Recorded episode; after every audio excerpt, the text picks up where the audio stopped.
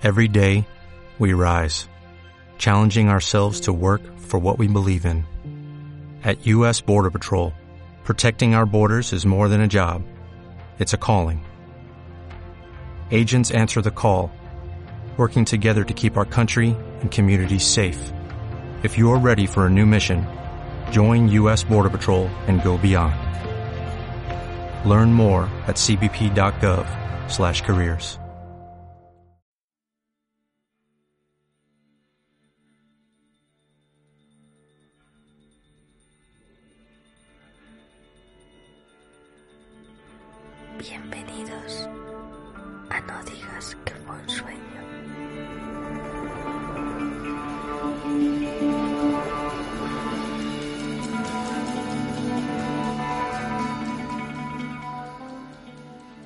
Una vez soñé que era un coleccionista de sobres de azúcar. Soñé que invertía mi tiempo libre en salir a pasear por las calles, visitando zonas de ocio y recogiendo todos esos sobrecillos que la gente dejaba en todas las terrazas de todos los bares por los que pasaba. También guardo en la memoria la imagen de que tenía una habitación repleta de cajas de madera llenas de, de esos sobres, con garabatos, de anotaciones y, por supuesto, eran de todos los tamaños, colores y en todos los idiomas. En aquel sueño, lo curioso es que también tenía unos envases de cristal repletos de azúcares de colores, algunos más blancos que otros por el paso de los años, y juntos formaban unos bocetos de fantasmales mm, blancos que iban como del más blanco a un amarillo mordaz. Ese sueño se apagó como tantos otros, en el momento en el que un día llegaba de trabajar a casa y la habitación estaba vacía. Esas cajas ya no, no contenían sobres y esos envases pues estaban vacíos. Me habían robado mi colección de azúcar. Me habían robado aquello en lo que tanto tiempo había invertido, aquello a lo que tanto esfuerzo había dedicado. Sentí tanto dolor y tanta pena que me desperté de un sobresalto y no pude evitar una sonrisa y un resoplido de, de incredulidad y de cierta vergüenza ajena. ¿Cómo había podido soñar que era coleccionista? Qué raro, jamás había soñado algo así. Y hasta ahí todo bien, pero ¿cómo puede soñar que acumulaba sobres de azúcar ajenos? Y claro, se me pasaron por la cabeza pues cientos de cosas. La película de Amélie, aquellos abuelos que rodeaban mesas llenas de sellos en mercadillos, adictos a la filatelia. Recordé todas las veces que me había encontrado con monedas extrañas de, otros países y, bueno, cuánto valor habrían tenido, ¿no? Para un adepto a la numismática. Pensé en las colecciones de cómics, manga de algunos frikis, los que coleccionan armas u objetos de nazis, ¿por qué no? En fin. Un sinfín de imágenes me sobrevoló la mente y en ese momento hice lo que ya había hecho otras veces. Me senté frente al portátil, abrí un navegador y escribí colección de sobres de azúcar. Y en ese momento me quedé petrificado, sin aliento. Había ignorado la posibilidad de que existiera lo que yo había vivido en mi sueño. Casualmente descubrí la glucofilia. Sí, gente que se dedica a coleccionar sobres de azúcar. Y claro, uno puede pensar, por supuesto, hay coleccionistas de sobres, es probable, hay coleccionistas de todo. Pues sí, lo veo muy probable, pero yo realmente desconocía que tenía nombre. Y por más que yo me empeñe, me cuesta imaginar que alguien pueda llevar la vida de aquel ser o espectro que era yo en mis sueños, que paseaba sonámbulo y deambulaba por las terrazas de las calles en busca de restos de papel, algunos manchados de café o usados a modo de cucharilla, ya sabéis, doblados de mil formas distintas, lo que hace todo el mundo, vaya. En fin, ese día abrí las notas de mi teléfono y escribí colección de sobres, dispuesto a, bueno, pues algún día dedicar un, un podcast a este tema. Han pasado meses desde entonces y quiero que vosotros podáis sentir lo mismo que yo. Ese escepticismo ignorante, esa vacilación ante lo irracional, ese no me jodas. Y por si fuera poco, lo haré acompañado, como no, de Jenny. Y no, no hablaremos del coleccionismo de arte, del concepto en sí mismo. Vamos a ir al grano. Nos hemos propuesto hacer una lista que irá de menos a más, irá increciendo, y haremos un top 10 de colecciones más bizarras, acojonantes, extrañas, peculiares, inmundas, y salvajes que hemos encontrado en las tinieblas de Internet. Así que poneos cómodos y bienvenidos una vez más a Club Silencio. Empezamos.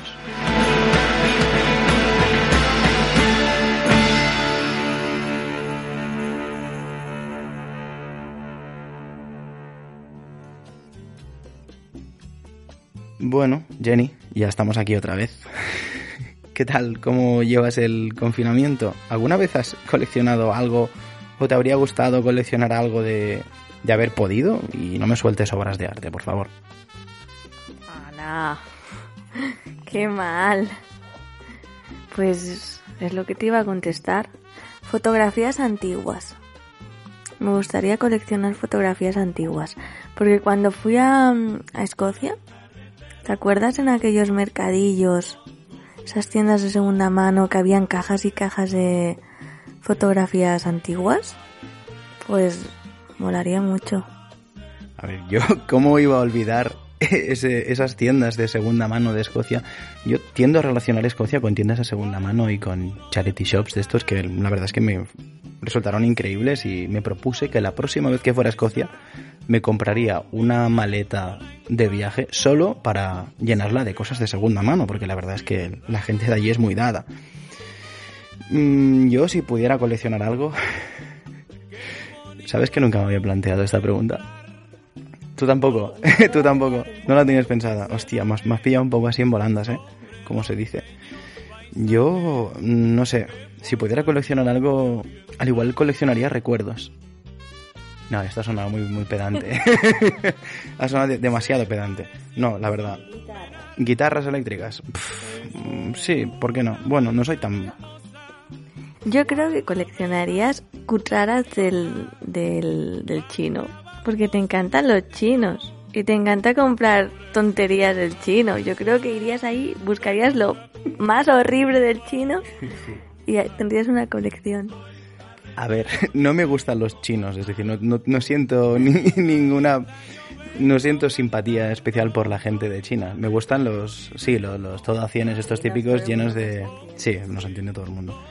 Pues a mí sí, la verdad es que me gustaría llenar la casa de figuritas y mierdas de estas que venden solo los chinos. Yo cuando entro en un chino se me ponen los ojos en blanco y Jenny me tiene que echar la, la correa porque, en fin. Bueno, ya hemos dicho que haremos un top 10 de las colecciones más increíbles que hemos encontrado, pero tenemos que confesar que nos ha costado bastante elegir porque hicimos acopio de, de muchas colecciones curiosas. O sea, fue como abrir la caja de Pandora o la caja de los truenos. Ya lo veréis. Por esta razón hemos pensado que haremos un, repaso rápido a una serie de colecciones curiosas que a pesar de no estar en el top 10, también se merecían en cierto modo una mención de honor, por decirlo de alguna manera, por su rareza o por, por lo excéntricas, ¿no? O por lo bizarras, o porque nos han resultado graciosas. Ah, y por cierto, tampoco vamos a juzgar a las personas que coleccionan lo que vamos a mencionar en el episodio, porque creo que a veces sus colecciones hablan por sí solas y dicen mucho de las personas que las coleccionan. Pero bueno, así que vamos a empezar suave, iremos como comentaba, increciendo, hasta alcanzar la montaña y trepar esos 10 peldaños hasta la cima de las colecciones.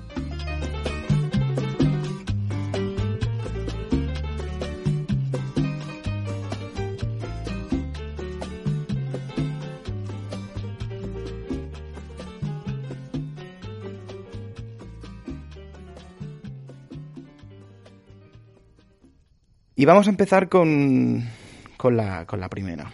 La primera colección que mencionaremos será la de Barbara Hartsfield, que lleva más de 10 años acumulando sillas en miniatura. Sí, de hecho, abrió un museo en Georgia, en Estados Unidos, después de que ganara el récord Guinness en 2008. ¿Y qué, qué le lleva a una mujer a coleccionar sillas en miniatura? Pues no te puedes sentar en ella, o sea, en parte es un poco... O sea, son sillas. Las sillas están para sentarse y no, no las puedes usar. De hecho, en las fotos que he encontrado de ella, lo curioso es que aparece sentada en el suelo, rodeada de sillas. No en una silla, es curioso. Esa foto es muy típica de los récords Guinness, ¿eh? La gente en medio, bueno, la persona en medio con toda su colección alrededor. ¿Verdad? Pero lo de las sillas a mí me parece una cucada. Super cookie. Yo creo que podría coleccionar sillas. Además es que hay sillas súper chulas. Pero claro, son solo en miniatura. Mm. Pues aquí la buena de Bárbara ya lleva acumuladas más de, más de mil sillas en miniatura. La siguiente mención, recordad que todavía no hemos entrado en el top 10, ¿vale? No hemos escalado el Everest, no hemos alcanzado el campo base. De momento todavía estamos viendo la montaña a lo lejos y mientras andamos hacia ella estamos haciendo unas menciones que son reseñables por alguna u otra razón. La siguiente, eh, resulta que hay un italiano jubilado, se llama Eduardo Flores, que se dedica a reunir carteles de no molestar. Sí, son aquellos carteles que los clientes mm, cuelgan de un hotel en la puerta de su habitación cuando no quieren que el personal de limpieza interrumpa su descanso. Bueno, eh, eh, Eduardo dice que su afición llegó por casualidad. Estuvo en un hotel de Pakistán porque este hombre, bueno, pues eh, dado el trabajo que tenía, que trabajaba en la ONU, viajaba por, por todo el mundo, quien, quien pillara, ¿no? Un trabajo así. Y total, que estuvo en un hotel de Pakistán y el cartel que había le resultó tan, tan curioso que un compañero de curro le dijo, hostia, pues podrías empezar a reunirlos y tal, porque por tu trabajo, ¿no? Y bueno, y se puso y a día de hoy pues también tiene, si no cientos, tiene miles eh, de carteles de no molestar, de todos los colores, tamaños, tipos, e idiomas. Y bueno, en fin, ya todo el mundo sabe que esos carteles a día de hoy, pues en todos los hoteles tienen uno y además también hay ciertas empresas que a modo de publicidad te dan pues un pequeño cartel de estos para que tú te lleves a tu casa y te lo pongas donde tú quieras. Qué pasada, ¿eh? Esta colección también me gusta. Me parece súper guay. Lo que pasa es que este hombre ahora no puede viajar por todo el mundo con esto del coronavirus. esto de no molestar. Me gusta mucho esta colección. También me parece súper cookie. A ver qué te parece esta. Una familia de Leeds, en Inglaterra, se dedicó generación tras generación a coleccionar collares de perro. Y a bote pronto todos pensaréis en los collares de perro de colores, formas, materiales distintos, esos que son plasticosos, antipulgas y bueno, los de cuero típicos, o incluso los que llaman de castigo, que son con púas hacia adentro. Pues no, no exactamente. La colección es un paseo por la historia, ya que son alrededor de 150 collares, pueden parecer pocos, pero tienen la peculiaridad de que son distintos entre ellos, que tienen la, la particularidad también de ser collares que van del siglo XV al XIX. ¿Por qué son curiosos? Pues bueno, a simple vista son dorados y muy pomposos, con sus eh, ornamentaciones y son de hierro principalmente, aunque también eran de otros metales decorados con terciopelo, algún tipo de caucho o pieles. Y estos collares, lo curioso que tienen es que servían para proteger al perro en tiempos en los que los lobos, osos o cerdos salvajes eh, recorrían los bosques de Europa y los perros sueltos o de caza eran bastante vulnerables a ellos. Y, eran unos armatostes, unos mazacotes de, hierro que llegaban a pesar hasta 5 kilos y tenían hasta 4 o 5 dedos de ancho que se les ponía al perro, al pobre perro, imagínate el animal ese, con ese pedazo de trozaco de metal en el cuello, pobre. La verdad es que resultaba increíble. Y bueno, esta gente abrió un museo, abrió un pequeño museo en su casa y bueno, a día de hoy se puede visitar, así que si vais a Leeds algún día podéis visitarle el Museo de los Collares de Perro hay que ser muy friki para ir al museo de los collares de perro de esta familia de Leeds. Eh, esto me ha recordado a, a, la librería Vetusta de Santiago que coleccionaban gatos. Bueno, que el gato del siglo XV era el mismo que el de ahora, bueno, su linaje. Mm. Pero me ha venido ahí un flash del gato de pura raza de ahí de la librería esa. Librería Vetusta de Santiago de Compostela, ¿no era la misma que había un cartel en la entrada que ponía Los garbanzos embrutecen? Y una especie de dibujo a modo de esquema en el cual aparecía una nariz de perfil y ponía nariz de persona normal. Y esta es la nariz de una persona que come garbanzos. y te embrutece las facciones, ¿no? Increíble. El siguiente, la siguiente colección eh, también nos vamos acercando al Everest. Ya lo estamos vislumbrando. Pertenece a Nick eh, es un hombre holandés que se dedica a coleccionar eh, bolsas para vómito de los aviones. Sí, sí, sí. Se llaman, creo que en inglés se llaman sick bag. la traducción sería bolsa para enfermos o bolsa para gente que se encuentra mal. Tiene más de 6.000 bolsas de 1.000 aerolíneas diferentes. ¿Tú crees que son usadas o sin usar? Espero por Dios que sean sin usar. Quiero creer que este hombre pues tuvo un trauma. Un día necesitó vomitar y no tenía bolsa y dijo, pues a partir de ahora las voy a coleccionar porque es que además no pueden ser muy diferentes las unas de las otras, ¿no? No coleccionarías nunca bolsas de vómito. A ver, las puedes usar también para muchas cosas. No quiero. Para, para, yo qué sé, para conservar mandarinas y cosas así. No quiero. El siguiente creo que os va a gustar. Bueno, por lo menos a una parte de mis, de mis escuchantes os, os, os va a gustar. Un coleccionista reseñable porque, bueno, por lo azaroso de su colección, es alguien que muy probablemente se llevaría bien con, con muchos de nuestros oyentes, como comentaba. Es un americano que colecciona tablas de Ouija en todos los idiomas, colores, formas, materiales que podáis imaginar. Yo desconozco si estas Ouijas son nuevas, son usadas. Ya sabéis que, bueno, una Ouija usada puede tener, yo qué sé, puede estar impregnada aquí cada uno que deje, que deje su imaginación.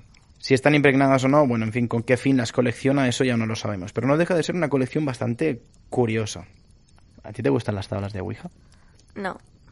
Tú sabes que en No digas que fue un sueño, el- la temática de Ouija siempre estuvo en la bolsa de, de- de debates eh, que llevábamos a, a votación con nuestros antiguos compañeros, con Señor Oscuro, con, con John, con V. Y no sé por qué razón y por qué extraña razón, la Ouija nunca salió a pesar de siempre haber algún voto para Ouija. Y bueno, tengo, tengo, tengo ahí una espina clavada y no me extrañaría nada que algún día cayera el tema de la Ouija. Si os gustaría que tratáramos el tema de la Ouija, dejadlo en la caja de comentarios. Siguiente colección. Hay un chino en la provincia, no un, no, no un chino, no una tienda de chinos de las que a mí me gustan, un chino, un señor chino, en la provincia de Yulin. Es que... Yulin, es que no he podido... Tú también te has pensado en mi nombre, ¿no? En Julio. ¿Puede que Yulin sea Julio en chino? Seguro. No lo dices. Hay un chino en la provincia de Yulin. Hostia puta, tío. No puedo, no puedo, no puedo mencionar Yulin sin reír. Al sureste de China. No, pongámonos serios, va. Y colecciona sujetadores usados de estudiantes de institutos y universidades cercanas a su domicilio. Sí, lo voy a repetir. Sujetadores putos usados, ¿vale? Igual que los chinos coleccionan bragas. Bueno, no es que coleccionen bragas, es que consumen bragas de las máquinas expendedoras. Este señor, el bueno de. El señor de Yulin, colecciona sujetadores usados. Bueno, su objetivo es acabar acumulando tantos sujetadores que algún día pueda abrir un museo del sujetador. Aquí en este momento, mientras yo he dicho esto, se ha abierto un halo de luz y se escucha un aleluya de fondo. Y yo es que me imagino a este señor ahí en un pedestal, rodeado de sujetadores. Bueno, total, que por esta razón se hizo famoso y le han acabado lloviendo sujetadores de mujeres que se lo mandan por correo. Bueno, pues este chino, bueno, este señor chino, acumula actualmente más de 5.000 modelos de sujetadores y, claro, de distintas formas, tamaños y colores. Le podríamos mandar uno de los tuyos, Jenny. Sí, le puedo enviar el, el que lleva ahora es- especial lactancia, ¿no? Quizás de esos no tiene. Vaya tela. Mm, Este señor me lo imagino como el, el de Goku, ¿sabes? El, El maestro el follet tortuga en catalán. el Fillet Tortuga. Claro, mis oyentes, los oyentes españoles, Que es maestro creo. en castellano no lo sabemos, pero claro, aquí veíamos Goku en, en catalán. Sí. Y me lo imagino como el Fillet Tortuga, ¿sabes? Ahí con el palo, todo rodeado de sujetadores, sangrando por la nariz cada vez que recibe uno, ¿sabes? Qué curioso lo de los sujetadores. Ojo al siguiente. Va, que nos acercamos, que nos acercamos, que estamos ya, estamos ya llegando al campo base del Everest. Terry Prouty es un tipo de Luisiana, no es un tipo de Luisiana como si fuera una especie, sino es un señor de Luisiana que lleva 20 años recogiendo nidos de avispas. No sé si habéis visto alguno alguna vez un nido de avispa, pero si podéis, tenéis Google a mano, control D, abrir una pestañita y buscar nido de avispa. Es una, es una pasada. La naturaleza, la verdad, está hecho con barro y tal, y es una, una pasada. Tienen una colección enorme. De hecho, cuenta creo que con más de 100 nidos. Y algunos de ellos los ha ido comprando por internet y otros los consiguió él mismo. La verdad es que los nidos de avispas son obras maestras de la naturaleza, Jenny. Son... Si tú, tú le pegas un corte vertical y lo miras por dentro, es una cosa intrincada y compleja que es increíble. Y según dice el mismo Terry, coleccionar esto sirvió para aliviar su ansiedad diagnosticada. El tío padecía de una, de una padecía de una ansiedad y bueno, decidió que pues que esto le ayudaba, ¿no? Y total, que Terry una vez se encontró con uno de, con un avispero en su terreno y esperó hasta que la rama se acabó pudriendo y cayó al suelo, pacientemente, y evidentemente las avispas cuando el nido cae al suelo no está protegido, abandonan el nido. Y finalmente cogió su primer nido de unos 50 centímetros, el cual diseccionó y le pareció tan increíble que desde entonces no ha parado de acumularlos. Os recomiendo que, también busquéis a, a Terry en Google porque la verdad es que aparecen nidos de avispas y a mí es que me recuerdan, son como cosas alienígenas. Tienen unas formas y unas movidas. Colgaremos alguna foto para que lo veáis también. Y bueno, yo creo que ya va siendo hora de que demos paso a nuestro particular top 10 de colecciones extrañas, ¿no? Hasta ahora hemos estado haciendo un repaso mientras peregrinábamos a esta montaña, al top 10, y hemos hecho, pues eso, un repasito para ir calentando motores haciendo nuestras propias menciones de honor a estas colecciones que a pesar de no estar dentro del top 10, pues como habíamos dicho antes, merecían una alusión, por lo menos. Y ahora ya que hemos llegado aquí al campo base, vamos a empezar con nuestro top 10.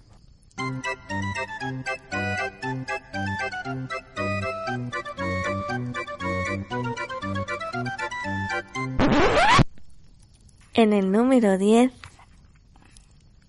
la posición número 10 se la entregamos a David Morgan de Inglaterra.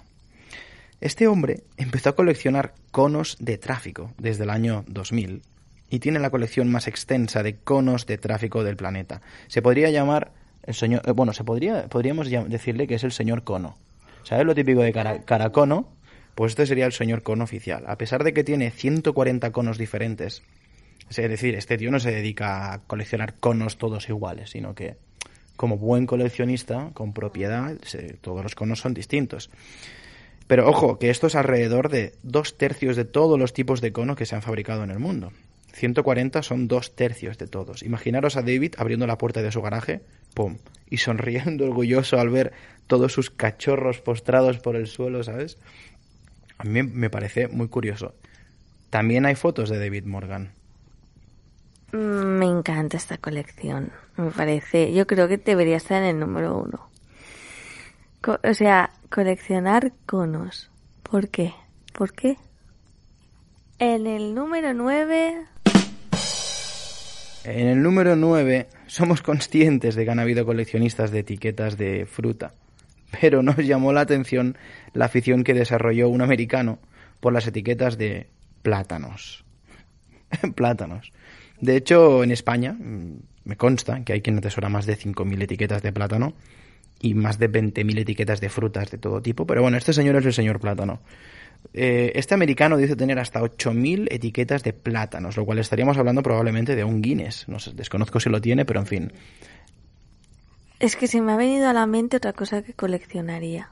Ah, dilo por favor. hay etiquetas, perdón. Pegatinas. Sabes que me encantan las pegatinas. Siempre que veo pegatinas tengo que comprármelas. Podría... Mm, Forrar tu casa. Sí, sí, sí. No, forrar mi casa no. Pero coleccionar, tener muchos álbumes de pegatinas.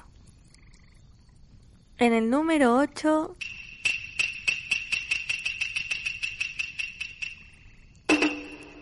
Hay quien decide llevar más allá esto de coleccionar cositas y es el caso de Kiko Obata. Kiko, Kiko no es Francisco, de, una pedanía de Jaén. Es, Kiko es un nombre femenino de Japón, ¿vale? Kiko Obata. Sí, sí, hay un, una soja que se llama Kiko. Kikoman. Kikoman. Tienes razón, puede que tenga algo que ver. Puede, que... bueno, si hay alguien que sepa japonés y nos puede traducir Kikoman, que se pronuncia. Total, que Kiko Kiko acaba de ganar un Guinness bastante peculiar. Hay que reconocer que este top 10 tiene mucho más impacto si vemos las fotografías ¿no? que intentaremos dejar en los próximos días en la comunidad. Eh, pero bueno, que si tenéis la oportunidad de abrir una pestañita de Google y a medida que nosotros vayamos soltando el top 10, podéis buscar, guay. No dudéis en hacerlo porque será mucho más fácil haceros la idea. Total, que esta chica japonesa, Kiko Obata, dispone de más de 8.000 objetos de comida de plástico, desde hamburguesas, pasteles, postres, todo tipo de platos combinados de distintos países. Me parece una, increíble, me encanta también. Mola. Es una forma de engañar el hambre, ¿no? Rodearte de hamburguesas de plástico y estas cosas. O sea, si tú, si tú tienes mucha hambre y estás rodeado de comida de plástico, engañas a tu mente y al final, o sea, no tienes hambre. O sea, te alimentas de lo que ves, no, de, lo- no lo puedes comer, pero como nos alimentamos con la, con la vista a veces, yo por lo menos. ¿Qué dices? Yo no. Yo cuanta más comida veo, más hambre tengo. Aunque sea de plástico. Joder, Jenny, eres muy rara, tío. Eres muy rara. Yo soy rara. El raro eres tú. Que te alimentas viendo comida de plástico. Me recuerdas a Bryce que, que a veces cuando era pequeño cogía los juguetes de plástico que eran comida, como Kiko tiene aquí, nu- nuestra amiga Kiko, y se lo comía. Pobrecito. No era real. En el número 7 En el número 7 empezaremos a removernos en nuestros sillones o camas o donde estéis, en el asiento del coche, porque a partir de aquí las colecciones se irán retorciendo cada vez más y no dejarán a nadie indiferente. La colección que ostenta el séptimo lugar corresponde a un hombre que por alguna razón en un momento de su vida decidió que sería una buena idea acumular en envases de cristal y adornar las estanterías de toda su casa con... ¿Te, te lo digo, Jenny? Te lo digo. Con sus putas uñas, sus uñas cortadas. Richard Gibson, un inversor de Estados Unidos, posee una colección de uñas cortadas de sus putas manos y pies desde hace 36 años. ¿Te preguntas por qué? Pues por nada en particular. Un día se cortó las uñas, las puso en un frasquito y se propuso ya como reto personal llenar ese frasquito. Y una vez lo tuvo, dijo, "Ah, las pondré en una cajita. Y igual dijo, hostia, pero es que no está llena y se propuso llenarla. Total, que lleva 36 años guardando sus uñas para, digamos, acumular su botín. Yo lo siento mucho, pero el señor Gibson tiene un problema. O sea, me parece repugnante. ¿Para qué quieres guardar tus uñas? ¿Para qué? No entiendo. Es que no, no le encuentro la... Pero bueno, todo es respetable en esta vida. Y si el señor Gibson quiere guardar todas sus uñas en frascos, ¿quién soy yo para juzgarlo? Ya lo decíamos al principio, que nosotros no vamos a juzgar a estas personas. ¿A qué no, Jenny? No, no, No, a- podemos, no. qué asco. ¿Qué coño? Menudo monstruo. Ay, bueno, en el número 6 En el número 6 tenemos en Massachusetts a un artista, cómo no, ¿eh? los artistas siempre con sus tonterías, pensó que sería buena idea coleccionar comida quemada y por supuesto faltaría más, exponerla. Claro, así son los artistas. Así que Deborah Henson Conant, buah, tiene un nombre que empezó a acumular esos pasteles, chocolates, patatas, tostadas, salchichas, naranjas, limones, todo, todo tipo de comida quemada. Primero, supongo, accidentalmente y luego ya por curiosidad artística artística, empezó a quemar todo tipo de alimentos, los cuales servirían para surtir su particular museo de comida quemada. Museum of Burned Food. Mira, esto demuestra que se puede hacer arte, entre comillas, con cualquier gilipollez. Ya me dirás tú qué puta gracia tiene la comida quemada. Además, que la comida quemada no es buena, ¿sabes? Primero, no se puede comer. Y segundo, es que no le encuentro la gracia. No se la encuentro. A mí la Débora esta que me, que no sé, que me lo explique porque puede pasar que se te tueste una tostada. Y que te salga la figura de un Cristo. Sí, no, o que quede bonita y digas, ostras, qué bonito. Voy a hacerle una foto porque me gusta, ¿sabes cómo ha quedado? Puede pasar, o que se te queme algo y digas, ostras, ha quedado súper fotografiable. Pero tanto como ponerte ahí a quemar cosas para hacer un museo y coleccionarlo, pues es- no sé. Mi arte es tan profundo que no siento la necesidad de tener que explicar cómo era el dicho ese. Ay, no me acuerdo, es de muchachada Nui. Mi arte es tan personal. Mi arte es tan personal, bueno, si alguien se acuerda, que lo escriba así. En el número 5 En el número 5, esta colección en particular quizás nos sorprenda por lo repugnante que puedan llegar a ser algunas colecciones, como en el caso de las uñas, pero sí que tiene un toque oscuro. ¿Quién y para qué alguien querría coleccionar mechones de pelo de personajes famosos o históricos? Claro, que por un lado puedes pensar, a ver, tengo un trozo de esta persona en esta vitrina. Joder, mira Jenny, esto que estás viendo es un trozo de Elvis. Es un trozo de su puto pelo. Ese lo tengo aquí. Lo cual no deja de aterrorizarme, a mí me da, me da pavor. Pero por otro lado, cuando pienso en mechones de pelo, no puedo evitar acordarme de ciertos ritos, herejes y demás praxis sujetas a lo oculto. Bien, pues eh, John Resnikov cuenta con una de las colecciones consideradas más raritas del mundo, lo cual le valió para hacerse con el Guinness. Vemos que de nuevo este premio enseña la patita con esa clase de colecciones, yo no sé. Mm, tiene ni más ni menos que pelos de Einstein, Napoleón, Elvis Presley, Kennedy, Marilyn Monroe, Lincoln, Edgar Allan Poe, entre otros pelos que engrosan sus filas de cabelleras acumuladas asquerosas durante décadas. Decir que este señor no quiere pelos de gente viva, solo de muertos, tiene una explicación. Es decir, que persigue esos mechones una vez fallece el famoso, porque si fueran de personas vivas, esas personas podrían demandarlo y podrían intentar sacar pasta, etcétera, etcétera. O sea, no va robándole el pelo a la gente, pero sí que si algún famoso muere, a lo mejor luego un día llaman a tu puerta, te mandan un mail y te dicen, oye, soy el señor de los pelos.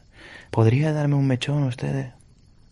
Pero este hombre que tiene 400 años, porque tiene, tiene pelo de Edgar Allan Poe. Venga ya.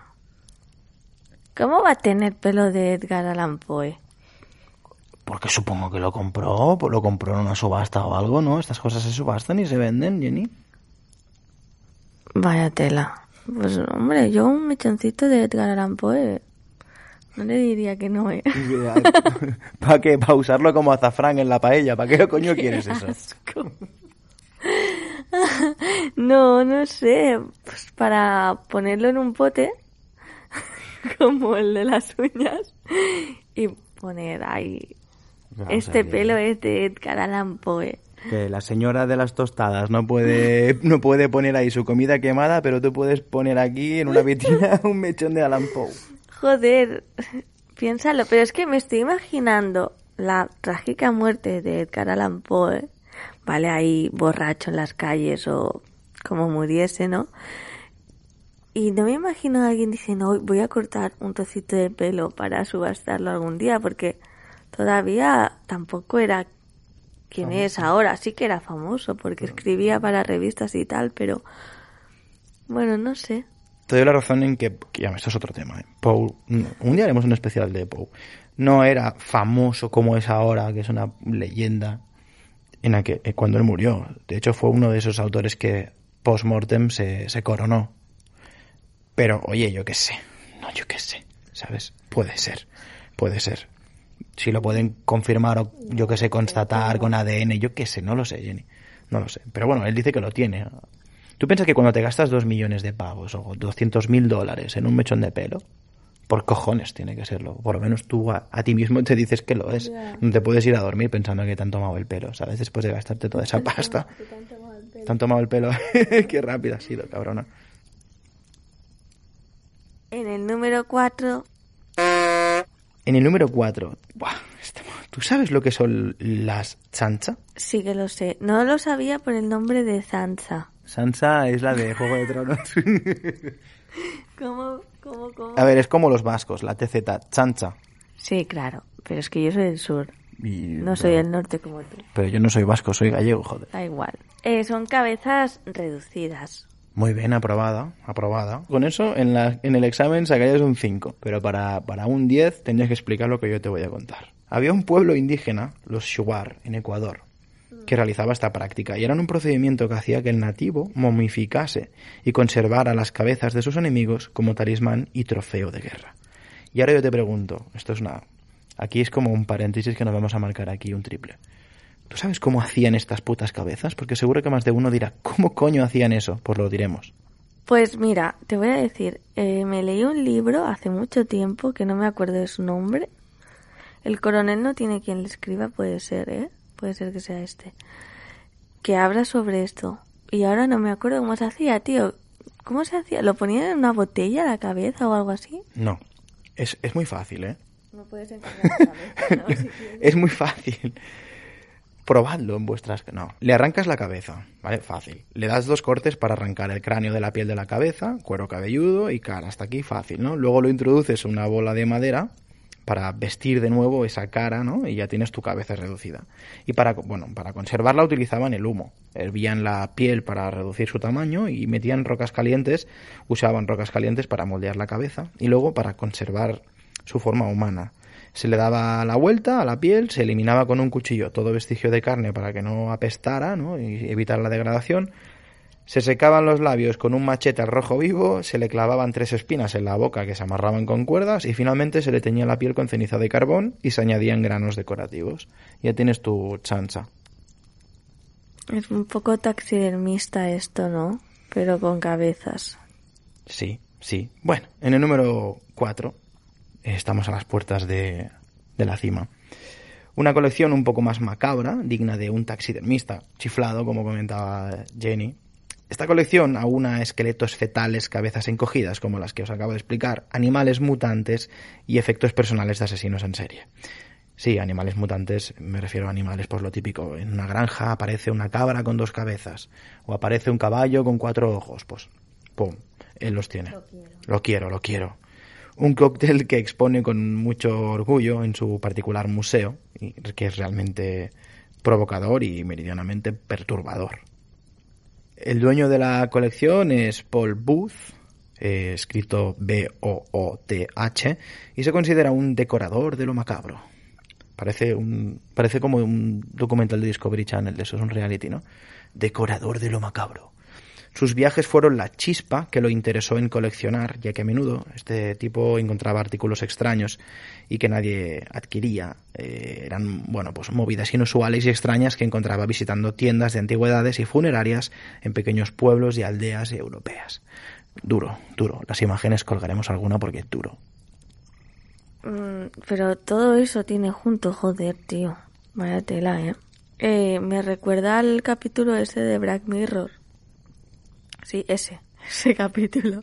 Es que no me acuerdo del nombre, es que soy malísima yo para los nombres. Todo, todo. O sea, da igual, buscarlo, mirar todo Black Mirror porque merece la pena. De la última temporada, no, de la penúltima. y creo que era el, el último capítulo de la penúltima temporada. Y es de dos tipas que se pierden y encuentran un, un museo de lo extraño. Y hay todo de objetos así extraños. De la en el número 3. Bueno, ya entramos en el top 3 de nuestra lista de colecciones chocantes e insólitas. la verdad es que hay que confesar que nos ha costado mucho el orden de estos tres últimos, porque, a ver, los tres merecen una medallita. Pero teníamos claro que habían sido, mm, si cabe, las que más nos habían chocado cuando las leímos la primera vez. Así que vosotros juzgaréis. Esta os la voy a lanzar como quien nos lanza un calcetín sucio en la cara. Mira, un tipo de Australia que lleva 26 años guardando las pelusas de su ombligo. Y aquí dejo un silencio para que lo asimiléis.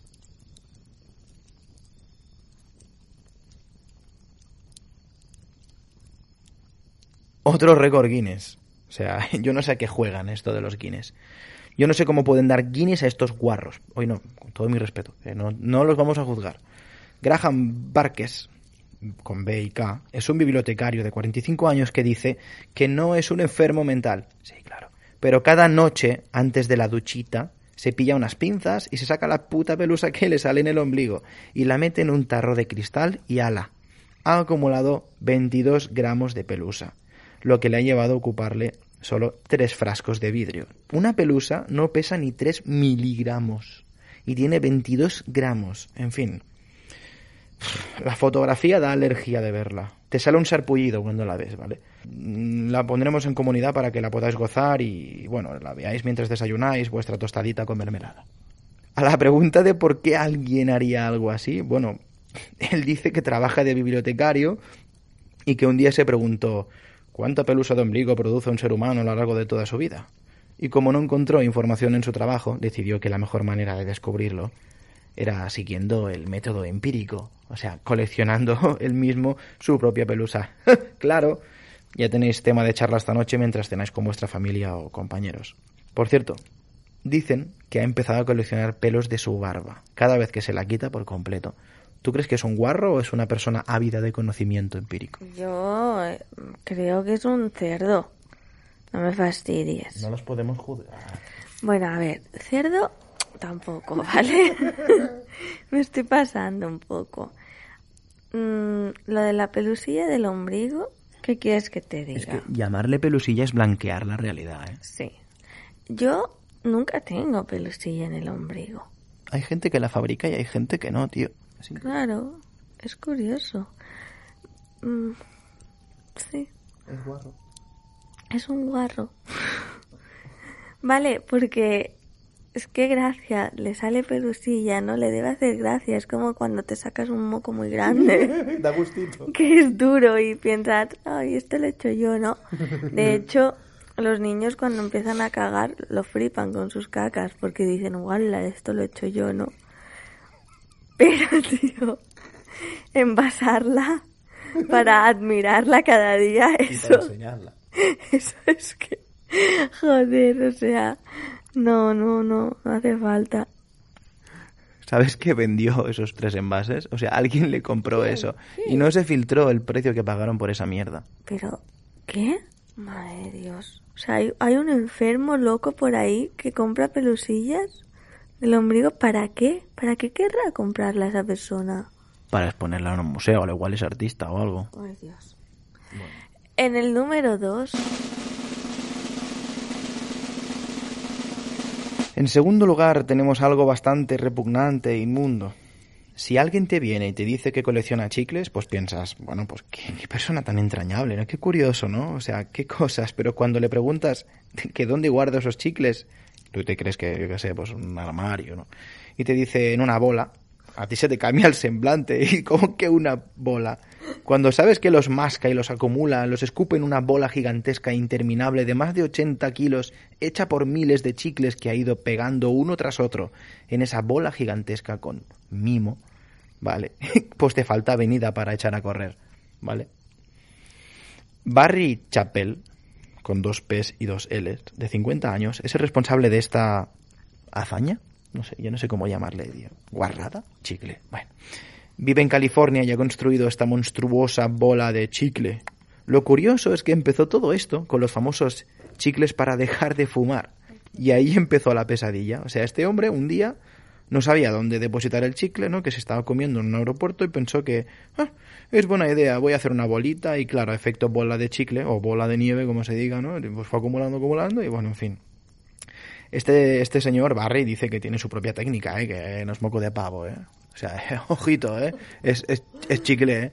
O sea, lo calienta con secadores de pelo para dar forma a la bola gigante y la misma, eh, cual mascota, perdón, y la mima, cual mascota. Es increíble, o sea, yo no digo que le hable y todo, pero que la mima, la, la limpia, la acaricia, la da forma, te lo juro, la esculpe con el tiempo y para él es como una puta obra maestra. De hecho, se lleva a la televisión cuando la entrevistan.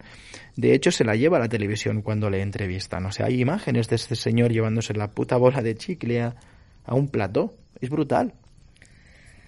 Ay, es que no, no sé si puedo, si hace falta que lo comente. Mejor no. Porque es que yo creo que todos vosotros en vuestras casas ya estaréis, pues, pensando en ello, ¿no? No tengo nada que decir. Bueno, tengo muchas cosas que decir, pero no las voy a decir. Porque creo que ya he usado mucho la palabra guarro en este podcast. Eh, pero tengo muchas preguntas. O sea, me gustaría hacerles mu- mucha pre- muchas preguntas a este hombre, ¿no? La primera es por qué, o sea, ¿para qué? Él a lo mejor cree que es arte.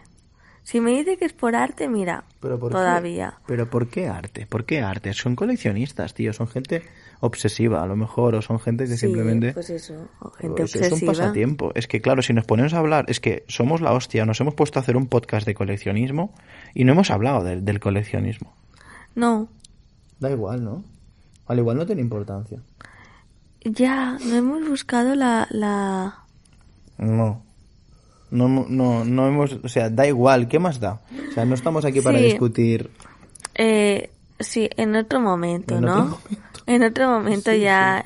Ya sea, ¿por qué la gente colecciona es lo de menos? investigaremos por qué la gente colecciona. Mm. Mm. Supongo que se remontará a la antigua Grecia y Roma, que ya se coleccionaba arte en aquel entonces, pero el puto arte aparece como siempre aquí como un resorte inagotable. Una bola de chicle ya, es que no. En fin. Y en el número uno. En el número uno, por último, hemos alcanzado la cima. Yo ya os aviso de antemano que esta persona ha hecho pública su colección, que hay fotos que podéis ver en internet y que es un escándalo. O sea, por lo menos cuando nosotros la descubrimos nos pareció la colección más ignominiosa de todas. Y por último, decir que a esta chica le ha pasado como a los serial killer, que le han salido imitadoras. Sí, sí, sí, sí. Bien, de hecho hay una española que... Sí, sí, sí, sí, buscando información. Mm, hay una chica de Málaga, creo, que también empezó a hacerlo y bueno, en fin. La mujer en cuestión se llama Tonje, es conocida como Condom Tonje y es de Suecia. Y un día no se le ocurrió mejor idea que coleccionar los preservativos usados de todos los chicos con los que se estaba acostando, con los que se iba acostando. Y hasta ahí, bueno, ya resulta vomitivo, pero a eso hay que sumarle el agravante de la fotito de su ex, o de los chicos con los que se acostaba, colgadas con el condón debajo, colgando, como a modo de trofeo. Todo empezó cuando uno de sus novios un día llega a su casa con un paquete de esos eh, comprado así a modo de, especial, ¿no? Como un regalo. Llegó ahí y, cariño, mira, he traído unos condones de lujo con olores, sabores y texturas distintas. Y bueno, total, que, a la, que a Tonje le gustó tanto que pensó, hostia, pues los podríamos guardar, sería una buena idea, ¿no? Pero claro, hay que usarlos. ¿Qué puta clase de brujería es? ¿Condofilia? ¿Preservatofilia? O sea, es que es un fetiche sin precedentes. No sé, las paredes de su cuarto están forradas con las fotos de estos chicos y sus condones colgando debajo de cada una. O sea, es como Tú sabes la típica imagen de del inspector de policía que tiene la pizarra delante con la mafia, así con los hilos y las fotos, pues lo mismo pero con condones y caras. Ojo, actualmente tiene más de 2.000 condones y afirma que espera llegar a los 10.000 en los próximos años. Y ahora os estaréis preguntando, pero a ver, esta mujer no se ha podido follar a tantos hombres. Obvio que no, obviamente, es que ni una prostituta. En... No, no. En su defensa cabe decir que los condones no son todos de tipos con los que se acuesta, sino que sus amigos, incluso sus fans, conocidos, le envían sus condones usados con fotos para agregarlos a su colección. Cuando el suministro de los condones de sus amigos se terminó, ¿sabes qué acabó haciendo? Acabó comprando condones usados a extraños en lo profundo de Internet, pagando hasta 75 pavos por condones de calidad con, su contenido, ya me entiendes. Y claro, paga extra siempre que incluya una foto del autor, faltaría más, porque si la fotito no, no tiene el mismo valor. Total, que ella dice que está súper feliz porque casi a diario recibe condones usados en su casa y que es toda una emoción abrir el buzón de su casa cada mañana, que todos los días es como Navidad para ella. Jenny, ¿estás ahí? Todas las colecciones estas que estamos diciendo, pues dan un poco de asquito, ¿no? Quiero decir... Todas no. Tienen un poco de... Ya, es que la mejor es la colección de comida de plástico. Simplemente son colecciones O la de increíbles que, que no te, que no te imaginarías nunca que existen. Ah, claro, hay colecciones que molan, que dices, guau, qué pasada. Pero, ¿por qué querría yo tener un condón usado con semen dentro? ¿Por qué? No sé, ¿sabes? O sea, simplemente tener las fotos de los tipos con los que te has acostado, pues mira. Pero ostras, lo del el condón usado, tío. Si es que no hay nada más asqueroso que un condón usado, tío. ¿O no? Cuando te encuentras uno por la calle no piensas, bueno, por la calle no, pero en algún parque o así, ya da mucho asquito. Es como encontrarte un, un, un tampón o una compresa, no sé, es como algo muy... Muy asqueroso. Sí, sí, sí, sí. Me parece alucinante, por eso está en el número uno. Hmm. Y es increíble lo de las eh, imitadoras, que eso no lo sabía. Qué fuerte. Ha marcado un precedente esta chica, se ha marcado un antes y un después en las colecciones. Sí, sí, sí, sí. La tendría que contratar Durex para hacer una campaña. Una campaña publicitaria. Sí. Mm. Póntelo, pónselo, cuélgalo.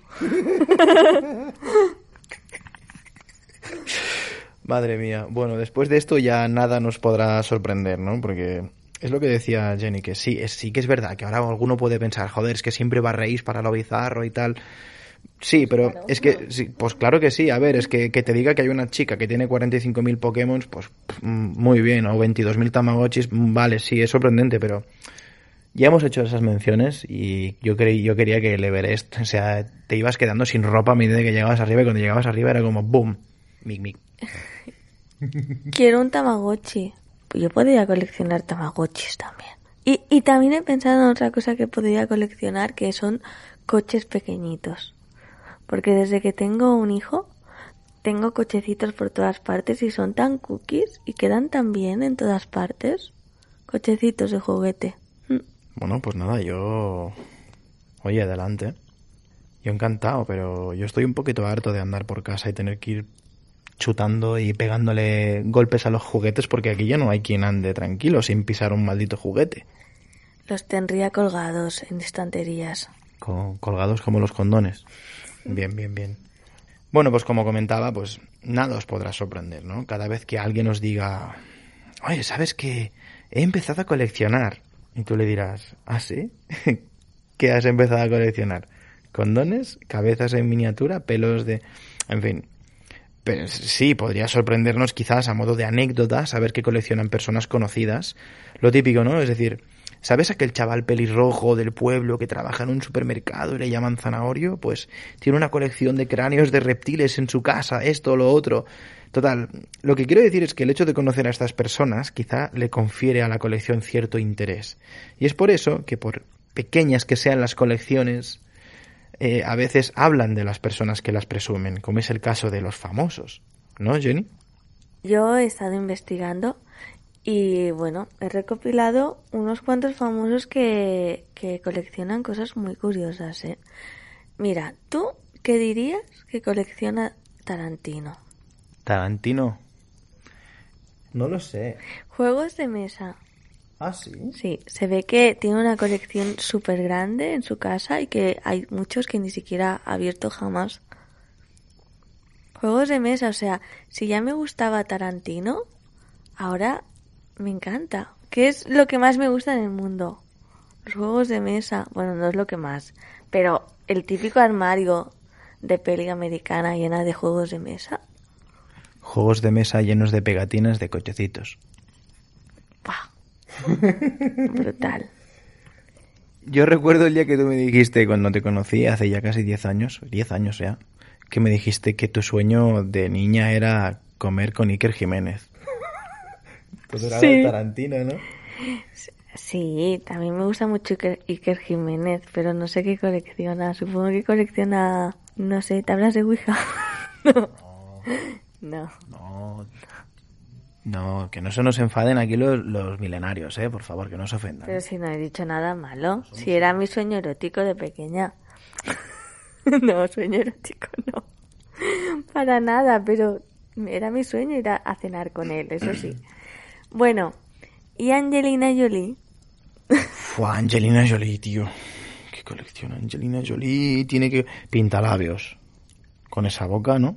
Pues muy alejado de la realidad. Colecciona todo tipo de objetos punzantes. ¿Qué dices? Te lo juro. Bueno, mm, dagas, eh, cuchillos, todo tipo de, de navajas y cosas así. Sí, sí, sí, sí. Hmm. Es muy curioso. Nunca lo hubiera dicho. Y Stewart, ¿sabes quién es? Stewart, sí. Claro que lo sabes. Ah, wanna know. Mm, Vale. Ya, ya. No sé quién es Rod Stewart. Esa canción la sé de tararear así, pero llamadme lo que queráis, pero no sabía quién era Rod Stewart. Lo siento mucho. Sí que sabe quién es. Lo que pasa es que ahora no. Seguro que si ves una foto dices, ostras, Vale. este es Rod Stewart. Vale. Pues este tío es tan friki que eh, cada vez que viaja tiene que eh, reservar una habitación de hotel al lado de la suya para meter toda su colección de trenes. Porque tiene muchísimos trenes. Y me estás diciendo que se lleva los trenes a todas partes. Pues sí, eso dicen por internet. Pero eso es como el retrete de Madonna, tío. Que sí, que sí. Bueno, ¿y Penélope Cruz?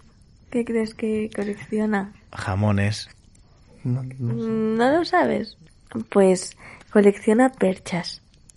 Tiene unas 500 perchas, por lo menos en su casa, diferentes. Y dice que sabría diferenciar cada una de sus perchas. Cada una tiene una cosa distinta. ¿Tú te imaginas tantas perchas diferentes? Bueno, que sería una putada o una pena es tener 500 perchas sin nada colgada, o sea, sin ropa, ¿no? Solo expuesta, sin poder colgar nada. Ocupan mucho espacio en un armario. Bueno, pero ella tiene mucha ropa, seguramente. Diseña ropa incluso, imagínate. Bueno, y por último ya, mmm, que seguro que hay famosos que coleccionan cosas muy guays, ¿no? Pero el que más me pareció curioso fue el de Johnny Depp. ¿Qué crees que colecciona Johnny Depp? Johnny Depp. Eh, bueno, yo le llamo Deep, tu Depp. Es como la, Depp Web o, Alan Poe o Alan Poe. ¿Qué más? ¿Qué colecciona Johnny Depp? Hostia, me ha roto, tío. Yo qué sé, tío. Mm, no lo sé, Jenny, dímelo, dímelo. Pues Barbies. Sí, tío. Johnny Depp. Johnny Depp colecciona Barbies. Se ve que tiene la, colección, la colección más grande de Barbies del mundo. O una de ellas. Las tiene expuestas y todo. Es algo increíble. Tiene eh, Barbies que son las más preciadas del, del, del planeta.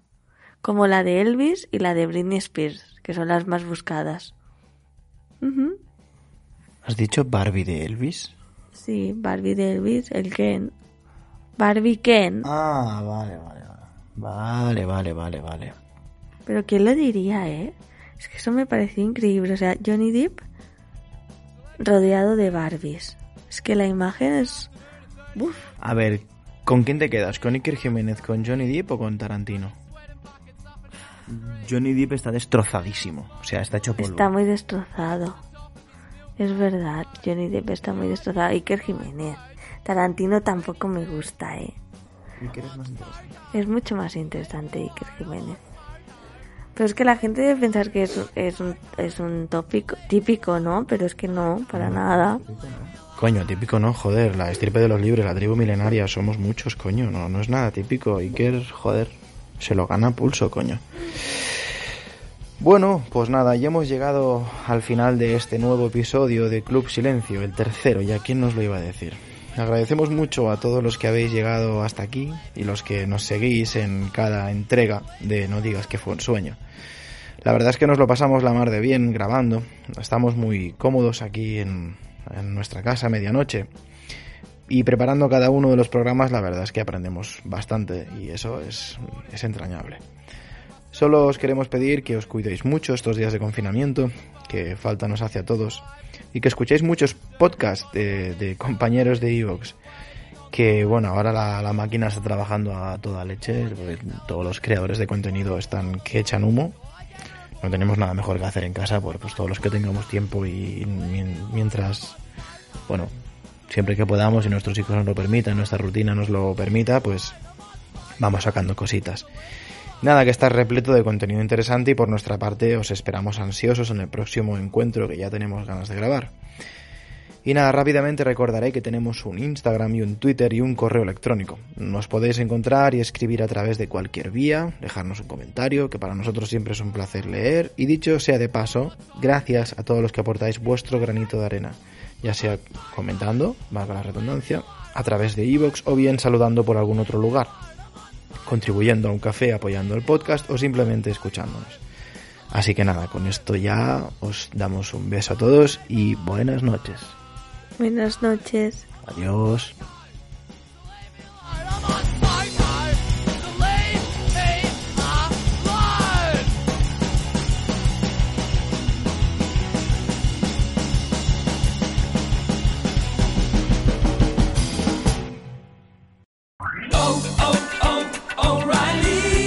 ¿Necesitas ayuda? En O'Reilly Auto Parts te ayudamos. ¿Necesitas algún consejo? Te aconsejamos. Nuestros profesionales en autopartes están siempre disponibles para ayudarte a encontrar lo que necesites. Excelente servicio al cliente es solo una de las ventajas que ofrece O'Reilly Auto Parts. Los profesionales en autopartes. Oh, oh, oh, O'Reilly Auto Parts.